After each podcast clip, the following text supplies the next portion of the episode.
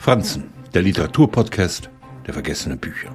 Jeder Short Stories Schreiber träumt davon, eines Tages einen Roman zu veröffentlichen.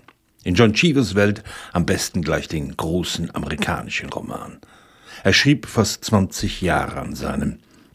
Die Geschichte der Wobshops wurde mit dem National Book Award ausgezeichnet, seine Kurzgeschichten mit dem Pulitzerpreis bedacht.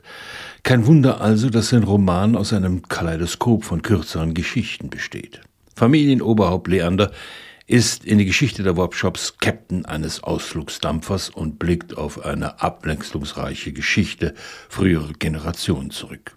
Er ist sich seines Stammbaums bewusst. Seine Vorfahren waren erfolgreiche Seefahrer und Kaufleute, während Leander selbst eher dem Glück hinterherläuft und nicht mal der Dampfer ihm, sondern der Schwester gehört.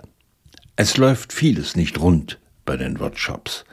Bei der Mutter Sarah, den Söhnen Beverly und Moses, die ihr Glück in der Ferne suchen.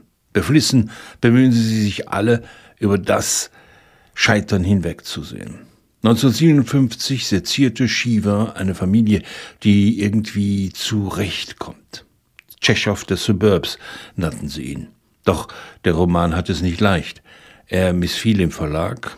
Ein Buchclub forderte den Autor auf, das Wort Fuck daraus zu streichen. Erst der Erfolg bei den Lesern machte aus dem Außenseiter Shiva eine Größe der amerikanischen Literatur. Haltet euch gerade, bewundert die Welt, heißt es in der Übersetzung von Thomas Gunkel, was nahelegt, dass das nicht ganz so einfach ist.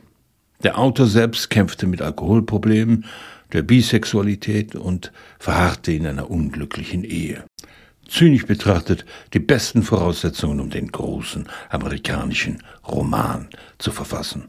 Um das Leben in den Vororten so schonungslos zu beschreiben, muss man den Wert eines kurzgeschorenen Rasens zu schätzen wissen.